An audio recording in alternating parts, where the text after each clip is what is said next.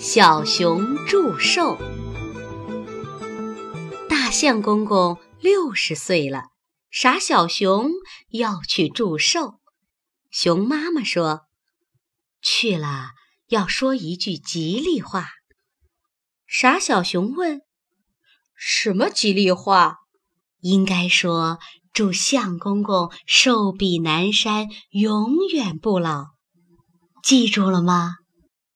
傻小熊说：“记住了。”傻小熊出门后，怕忘了妈妈告诉他的吉利话，便一遍又一遍地念叨着：“祝相公公寿比南山，永远不老。祝相公公寿比南山，永远不老。祝相公公……”但一不留神，在小桥上绊了一跤。他扑通一声掉进了小溪里。等他湿漉漉地爬上岸时，呀，妈妈教的吉利话却怎么也想不起来了。吉利话一定是掉在小溪里了，他想。于是他爬下小溪，在水里来来回回地摸。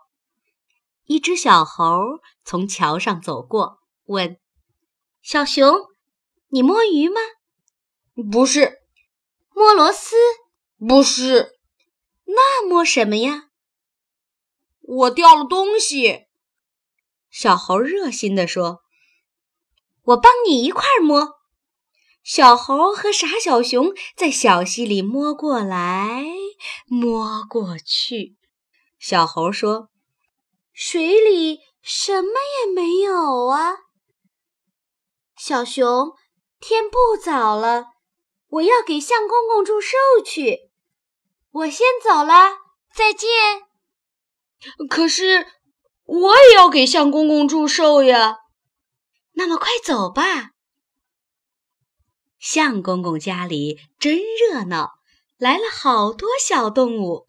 小熊见了相公公，愣在那儿，不知说什么好。小猴鞠了一躬。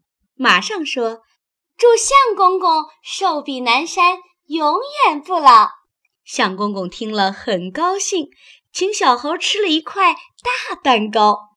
小熊一听可火了，一把抓住小猴说：“你倒好，原来我掉在小溪里的吉利话被你捡走了。”